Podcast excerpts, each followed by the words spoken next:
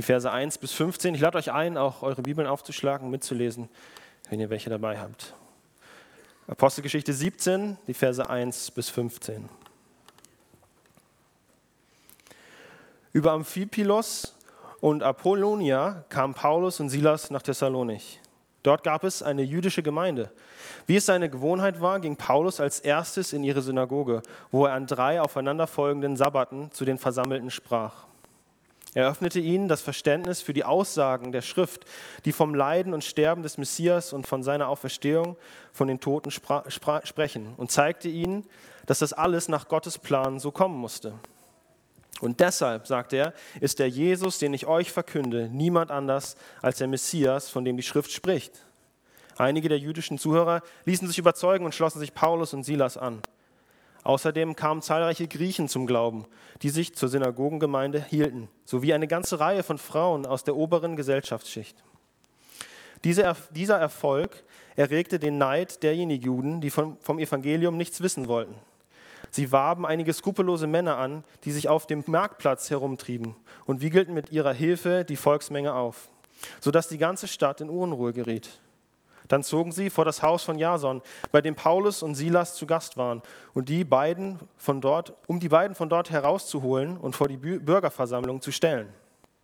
Doch als sie Paulus und Silas nicht fanden, schleppten sie stattdessen Jason selbst und einige andere Christen vor den Politarchen, die höchsten Beamten der Stadt, und schrien, die Leute, die in die ganze Welt für Aufruhr sorgen, sind jetzt auch hierher gekommen. Jason hat sie bei sich aufgenommen. Sie setzen sich alle über die Verordnung des Kaisers hinweg, indem sie behaupten, ein anderer sei der wahre Herrscher, nämlich Jesus. Die Stadtbevölkerung und die Politarchen waren tief beunruhigt, als sie das hörten. Und erst nachdem Jason und die anderen Christen eine Kaution hinterlegt hatten, wurden sie wieder auf freien Fuß gesetzt. Noch in derselben Nacht ließen die Christen von Thessalonik Paulus und Silas nach Beröa weiterziehen. Auch dort suchten die beiden zunächst einmal die jüdische, jüdische Synagoge auf. Die Juden in Beröa waren nicht so voreingenommen wie die in Thessalonik. Mit großer Bereitwilligkeit gingen sie auf das Evangelium von Jesus Christus ein und sie studierten täglich die Heilige Schrift, um zu prüfen, ob das, was Paulus lehrte, mit den Aussagen der Schrift übereinstimmte. Die Folge war, dass viele von ihnen zum Glauben kamen, außerdem eine beträchtliche Zahl einflussreicher griechischer Frauen und eine ganze Reihe griechischer Männer. Als jedoch die Juden von Thessalonich erfuhren, dass Paulus jetzt in Beröa die die Botschaft Gottes verkündete, reisten sie ihm nach und begannen auch dort Unruhe zu stiften und die Volksmenge gegen ihn aufzuhetzen. Die Christen von Beröa reagierten sofort und schickten Paulus weiter hinunter zur Küste. Silas und Timotheus hingegen blieben in Beröa. Einige Brüder reisten mit Paulus und begleiteten ihn bis nach Athen. Er trug ihnen auf, Silas und Timotheus auszurichten, sie sollten so bald wie möglich nachkommen. Dann kehrte er nach Berea zurück. Das ist das Wort unseres Herrn. Möge es reichlich in uns wohnen. Ich lade Alex ein zur Predigt.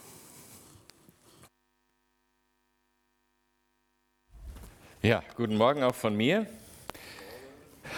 Habt ihr noch Energie zuzuhören? Gut. Ja, wir äh, sind in der Apostelgeschichte seit einigen Monaten jetzt, oder ist ja schon über ein Jahr. Äh, und wenn ihr euch erinnert, wir haben das schon öfters gesagt, in der Apostelgeschichte geht es darum, was Jesus weiter tut nach der Zeit, wo er hier auf der Erde im menschlichen Körper gelebt hat. Und was er hier tut, ist, dass er Menschenleben verändert. Er verändert einzelne Menschen, er verändert Haushalte, wie wir letztes Mal gehört haben, und äh, wie wir heute äh, sehen an unserer eigenen Nation, er verändert Nationen. Und diese Geschichte geht seit der Auferstehung bis heute. Und er benutzt dazu Menschen. Er benutzt dazu Menschen. Äh, und wenn ihr euch, äh, wenn ihr ab und zu mal beim Cross-Culture Update zuhört, Gott kann jeden gebrauchen, selbst mich. Erinnert euch daran immer. Gott kann jeden Menschen dazu gebrauchen. Jesus kann jeden Menschen dazu gebrauchen, um das Leben eines anderen Menschen besser zu machen, um Leben zu verändern. Und wie tun sie, die, diese Menschen das? Und das lernen wir hier in unserem Text, in den ersten paar Versen und dann in dem zweiten Abschnitt, wo es nach Berea geht, nochmal. Sie tun es, indem sie das Wort von Jesus Christus verkündigen. Und da wollen wir ein bisschen tiefer reingehen. Und wir wollen uns das Thema Gemeindegründung etwas tiefer angucken. Und dann wollen wir uns die drei verschiedenen Reaktionen, äh, die wir aus unserem Text entnehmen können, auf diese Message anschauen. Zuerst das Thema Gemeindegründung. Warum gehe ich da ein bisschen tiefer rein? Weil es liegt uns als Gemeindeleitung auf dem Herzen, Gemeinden zu gründen, weil das ist der Weg, wie Gott das Evangelium verbreitet hat auf der Welt. Es sind Menschen rausgegangen, die haben das Wort aus den Schriften über Jesus Christus verkündet, dann haben sich Gemeinden gegründet, dort sind die Menschen, die zum Glauben gekommen sind, verbunden zusammen, um einen Dienst zu erledigen, wie wir. Und unser Herz ist es nicht nur Gemeinde zu sein, uns zu freuen, gemeinsam Gott anzubeten heute Morgen, äh, füreinander da zu sein, das ist alles wichtig. Aber wenn diese Kraft, die hier entsteht, wenn dieses Licht, was hier in uns strahlt, nicht nach außen geht, dann äh, haben wir was verpasst. Und deshalb wollen wir auch Gemeinden gründen. Es gibt inzwischen ein, äh, eine Gruppe von Menschen, die dafür beten, die vielleicht auch zusammen rausgehen wollen. Falls euch das interessiert, dann fragt gerne nach. Ich habe hier vier Fragen. Äh, wo haben Sie das gemacht, Paulus und seine Mitstreiter? Also wo haben Sie angefangen mit der Gemeindegründung? Wer ist, äh, war das alles? An, zu wem sind Sie gegangen und was haben Sie gemacht? Ähm, das Wo ist auch ganz interessant, weil wir hier lesen, dass Sie auch an zwei Städten vorbeigehen wenn euch das aufgefallen ist. Also sie, sie reisen weiter und gehen an zwei Städten vorbei. In einer anderen Stadt bleiben sie dort und machen etwas, was sie eigentlich in jeder Stadt machen. Äh, und da ist tatsächlich ein bisschen Strategie dahinter. Also Paulus hatte eine Strategie, nämlich zu diesen wichtigen Städten zu gehen. Äh, wichtig für ihn war zum einen, dass es am besten eine Synagoge dort gibt, wo er die Schriften lernen kann. Äh, und dass es ein Zentrum ist, von dem aus die Städte drumherum erreicht werden können. Und das sehen wir auch an vielen äh, Stellen äh, im Neuen Testament, dass die Gemeinden entstanden sind, zum Beispiel in Ephesus. Und dort, ähm, dort haben die Pastoren gelehrt, das Wort Gottes. Menschen sind aufgewachsen, haben gesagt, ah, wie der das macht, kann ich das auch mit dem Predigen. Ich gehe jetzt nach Philippi und gründe dort eine Gemeinde, hat, der, äh, hat sich einer von denen gedacht zum Beispiel. Und ähm, so war die Strategie. Also sie, sie, gingen zu den größeren Städten oder zu den wichtigeren Städten, haben dort eine Gemeinde gegründet und diese Gemeinde hat wiederum Menschen ausgesandt in die Region, um die Region zu verändern. Äh, Paulus ist immer als erstes in die Synagoge gegangen, zu Menschen, die eigentlich offen waren äh, von, für Gott.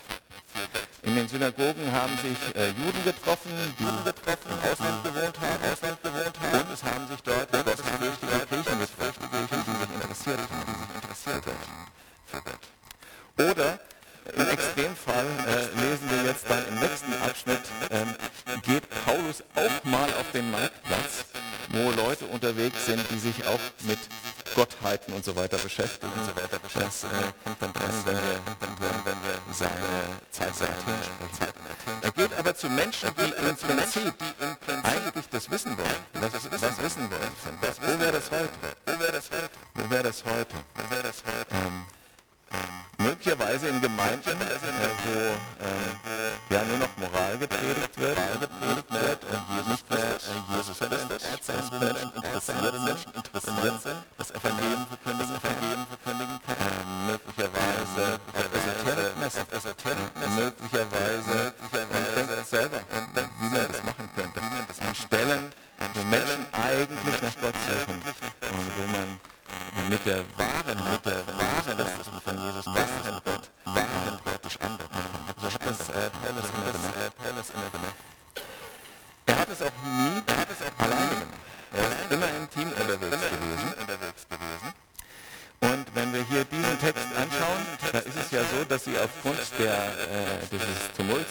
entstanden ist und, entstanden ist und, und dann der Anklage sich trennen mussten. Also Paulus ist gegangen und ein Teil des Teams ist zurückgeblieben.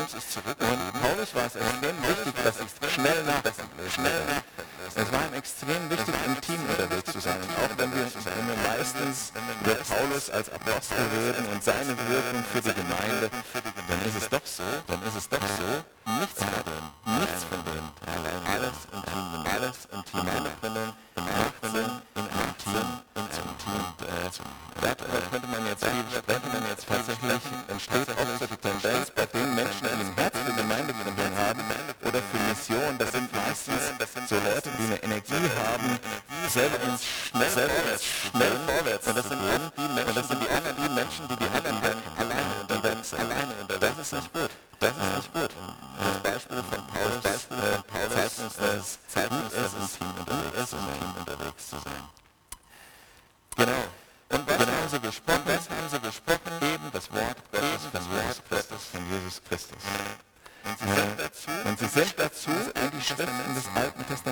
Wir haben einen,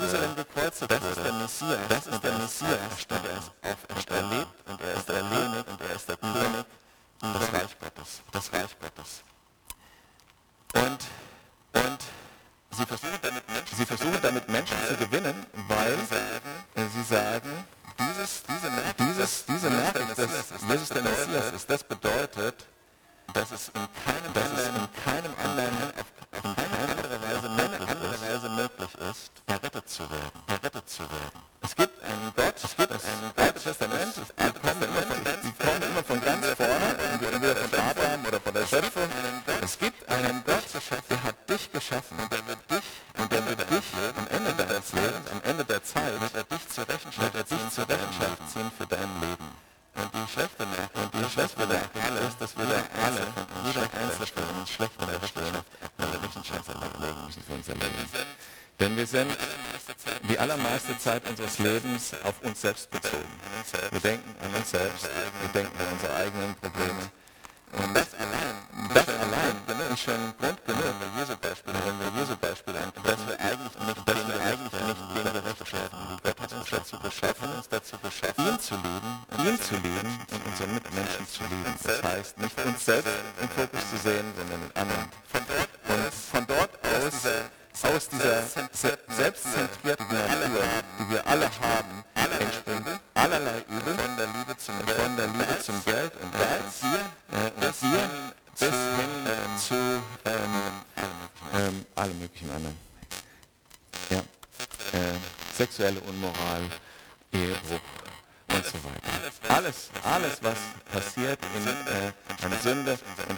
Aus unserem Egoismus. Und der Egoismus, auch die Gedanken, die unser Herz da hat, in diesem Egoismus, sind schon vor Gott verurteilungswürdig. Deshalb, deshalb schlechte Nachricht, wir haben alle keine Chance. Äh, und damit beginnt die Predigt aus dem Alten Testament von äh, Paulus immer. Wie auch die Predigt von Jesus immer damit begonnen hat. Es gibt ein Gericht, jeder von uns wird in diesem Gericht verurteilt werden. Und zum Glück, und zum Glück gibt es noch Jesus Christus, der diese Schuld schon getragen hat, der dafür gesorgt hat, dass diese Spannung zwischen der Liebe Gottes, die jeden einzelnen Menschen bei sich, bei ganz nah bei sich haben will, und dem, dass wir alle so unglaubliche Sünder sind, dass wir gar nicht nahe zu Gott kommen können, weil. Wir ungerecht sind. Und bei Gott kann nur Gerechtigkeit existieren.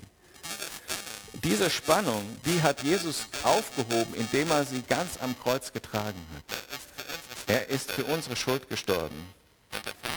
Und der Vater, der Vater hat dieses Opfer angenommen. Er hat gesagt, jetzt ist Gerechtigkeit geschaffen für jeden Menschen, der dazu Ja sagt. Das war ihre Predigt.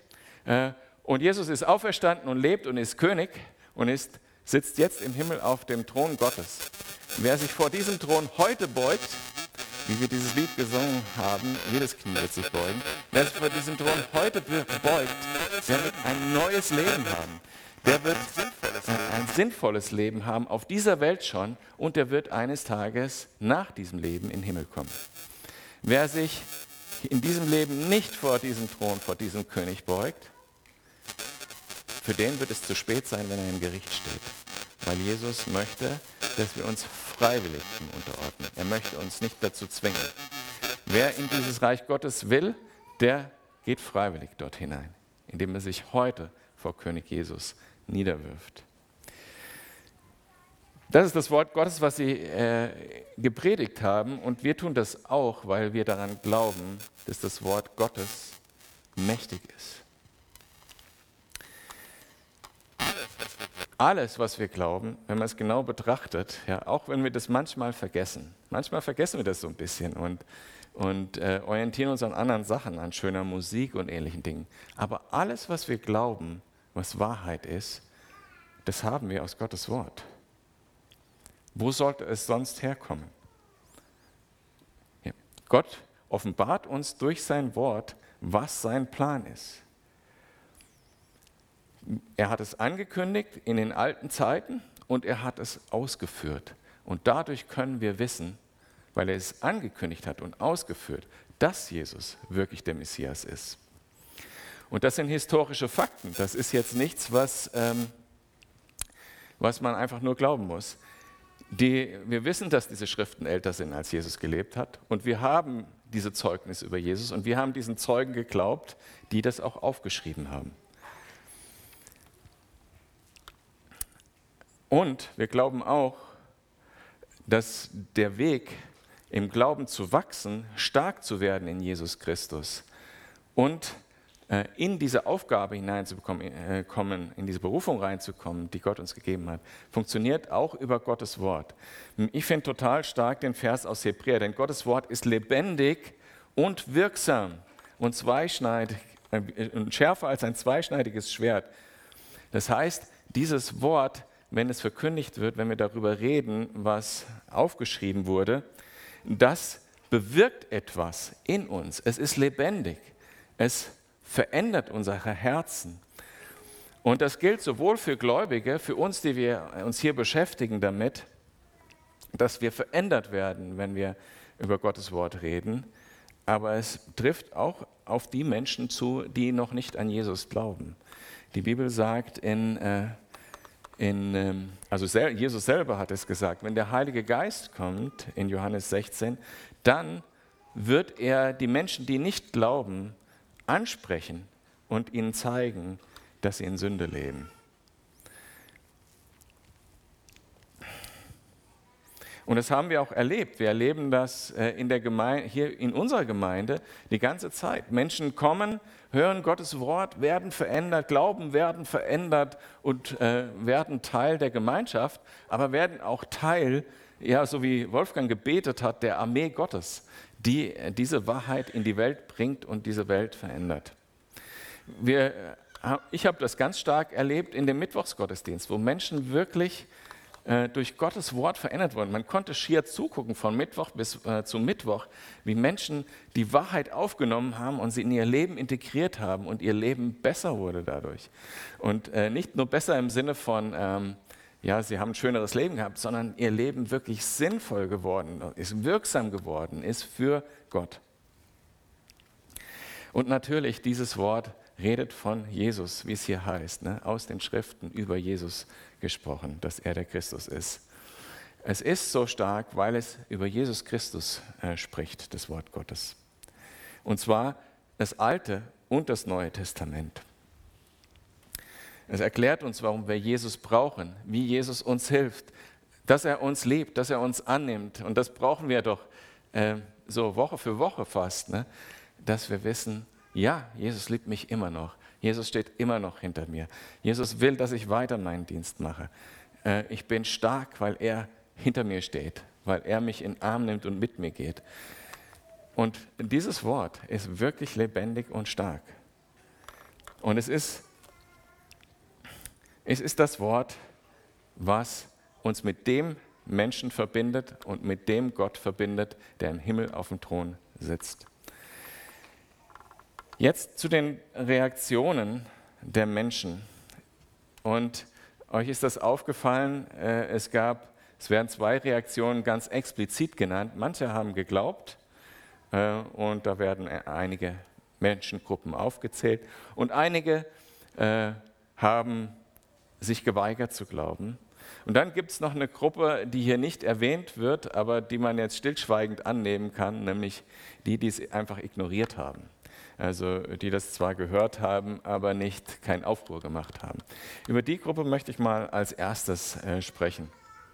Es sind die drei Reaktionen, die man haben kann, wenn man von Jesus Christus hört. Auch wenn du das vielleicht heute gehört hast und, und nicht glaubst, in einer der drei Kategorien wirst du dann fallen, wenn du durch die Tür rausgehst. Und die erste Möglichkeit ist, ignorant zu sein.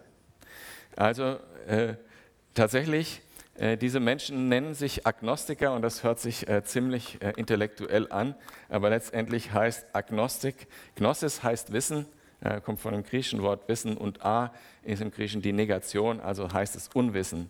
Ich weiß nicht, heißt Agnostiker zu sein. Ja. Auch wenn sich das Wort selber ähm, sehr intellektuell anhört, heißt es, ich weiß nicht. Äh, und was damit aber gesagt werden will, äh, ist, man kann es auch nicht wissen. Und äh, das sehe ich anders. Man kann es wissen. Das sind die, von denen man in der Regel nichts hört. Die sind weder für Gott unterwegs noch gegen Gott unterwegs. Die äh, haben eigentlich zwar vielleicht manchmal Interesse zu hören, aber gehört und vergessen, da rein, da raus, verdrängt. Ist ganz nett, hört man manchmal. Ja, also habe ich jetzt äh, diese Woche wieder gehört. Ja, ich fand das ganz nett. Ja, auch, auch wenn ich das Evangelium so gepredigt habe wie, wie gerade vorher. Ja, fand ich ganz schön. Ähm, aber ich weiß nicht, ob das für mich ist. Das ist für andere. Äh, ganz schön ist das Evangelium bestimmt nicht, wenn man weiß, dass es darum geht, entweder in die Hölle zu kommen oder in den Himmel. Ganz schön. Das finde ich immer interessant, dass Leute das sagen, wenn ich vorher davon Gericht gesprochen habe. Schön. Na gut.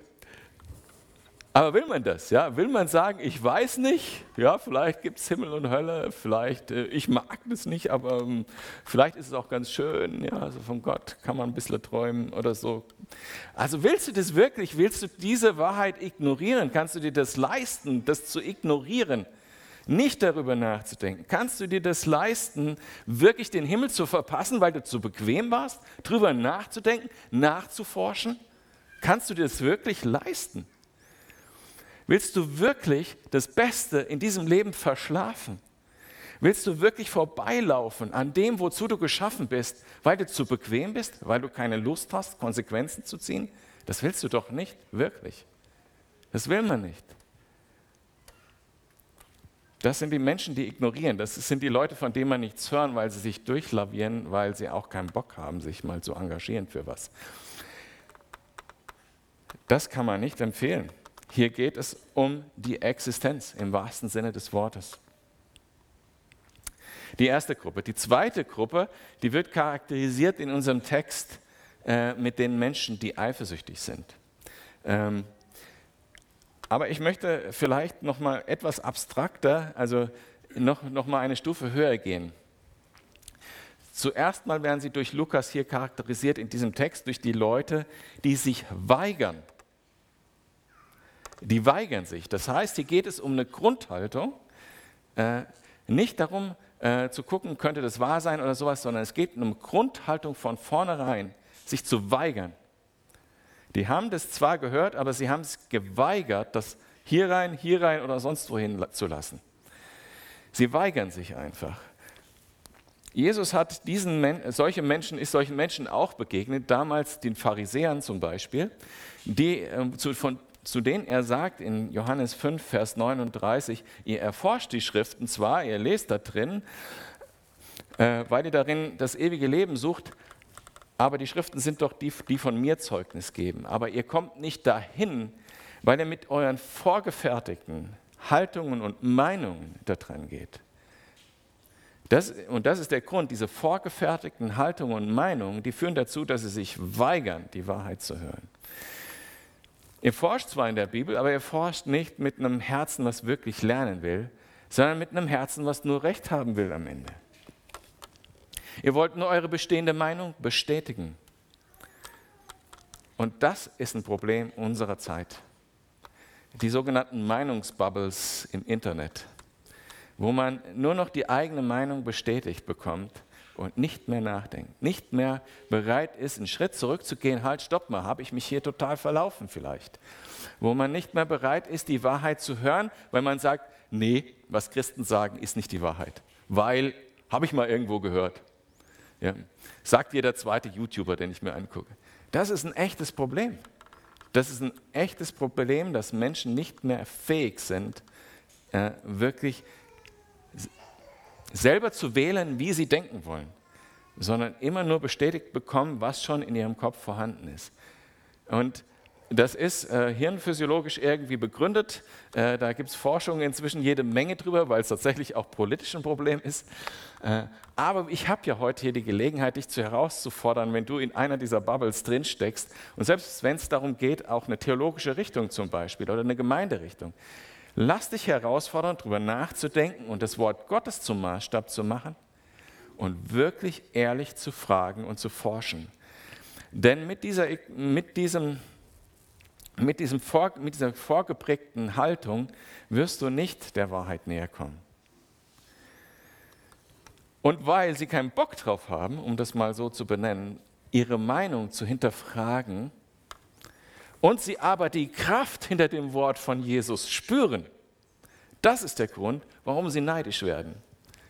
Weil sie einerseits keinen Bock haben, ihre Meinung zu hinterfragen, aber andererseits spüren, hey, boah, das Power, wenn der spricht. Ja? Weil sie den Heiligen Geist spüren, weil der Heilige Geist sie anspricht.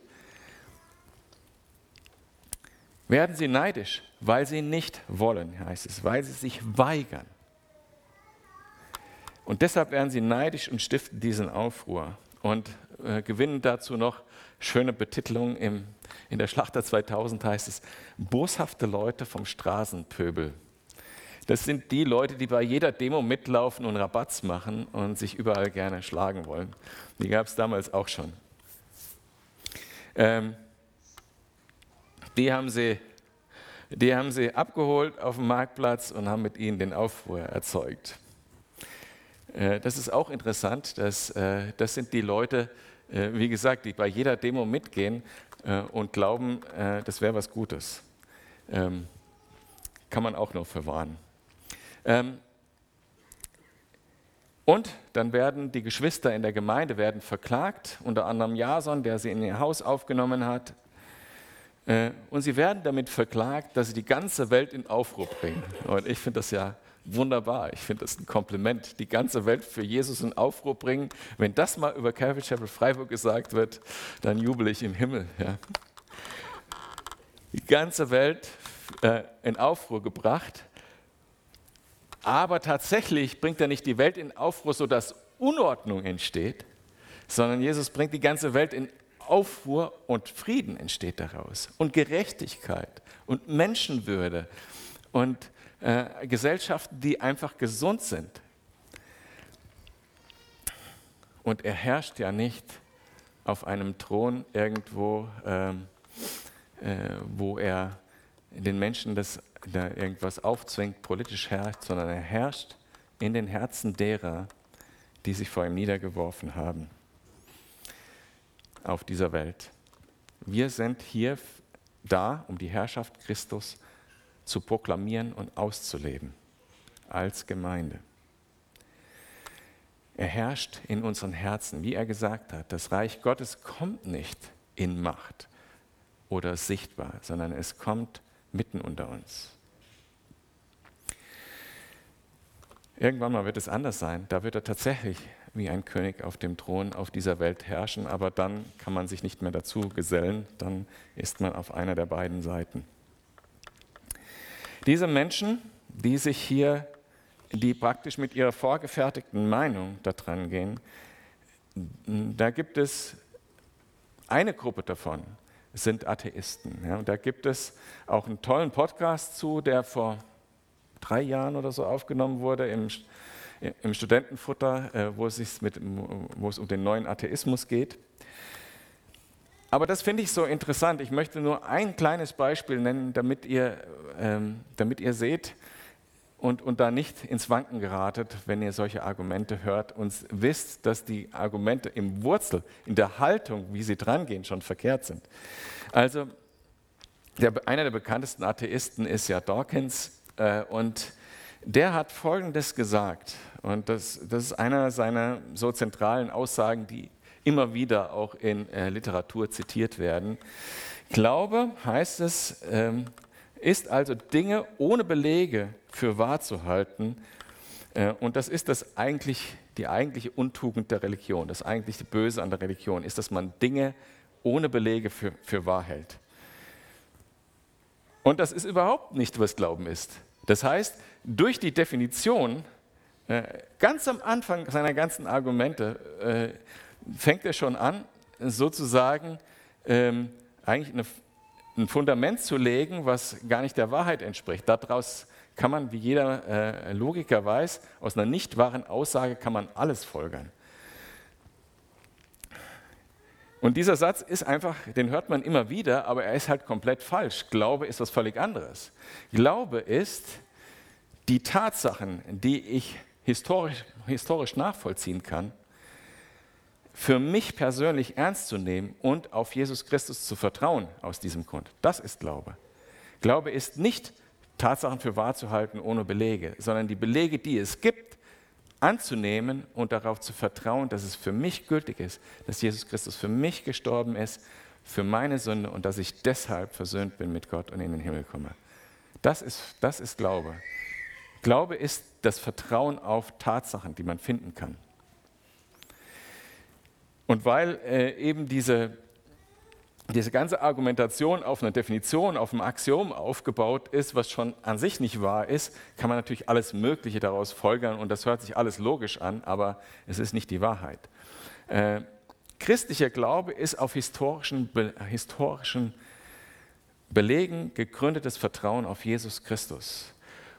Und historische Belege gibt es ohne Ende wenn man, äh, wenn man die Bibel allein als historische Quelle betrachtet, und man kann gerne auch, auch kritischer drangehen, alleine wenn, wenn man sie als historische Quelle betrachtet, aber auch außerbiblische Quellen kann man dazu kommen, dass das Jesus gelebt hat und dass er die Dinge gesagt hat, die er gesagt hat.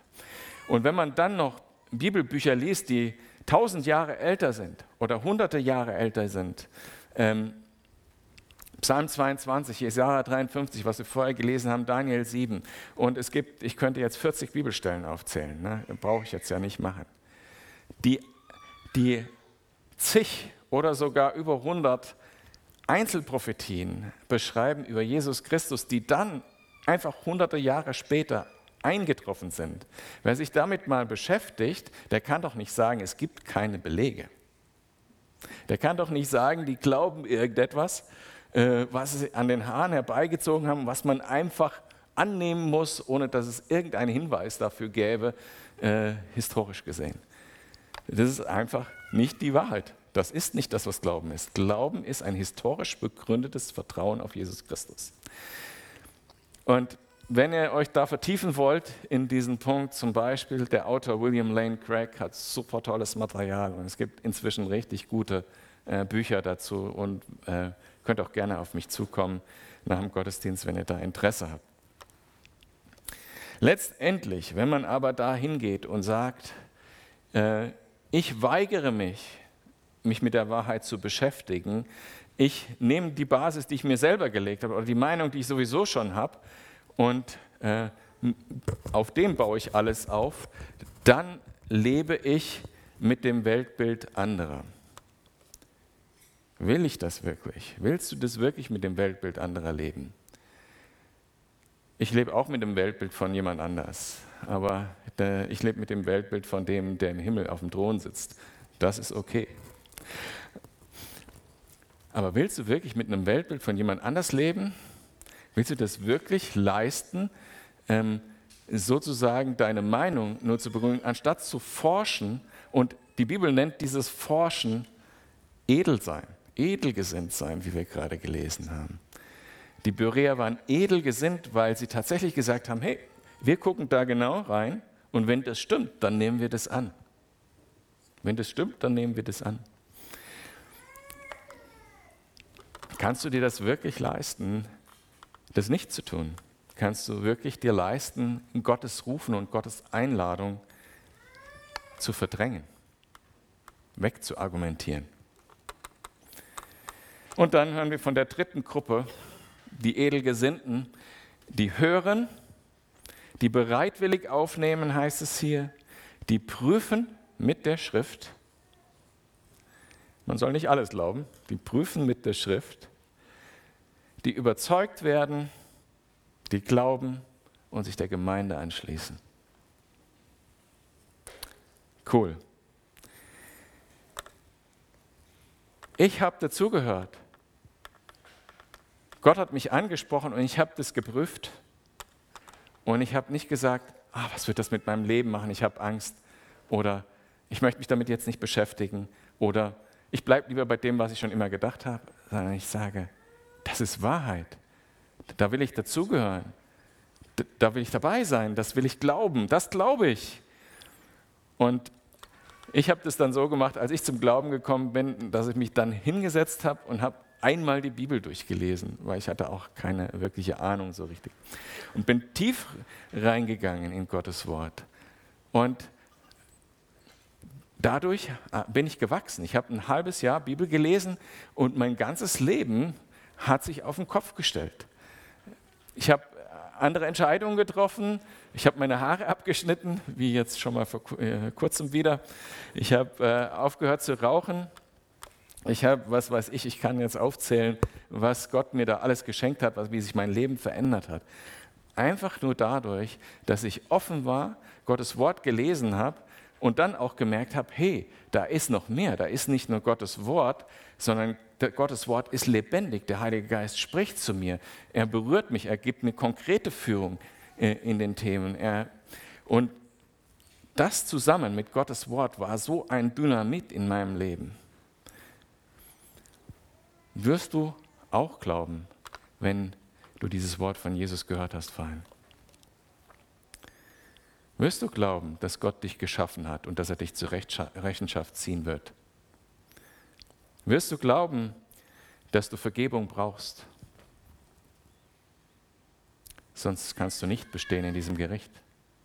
Wirst du glauben, dass diese Vergebung in Jesus Christus ist? Der Frage lasse ich dich zurück, wenn du die noch nicht beantwortet hast.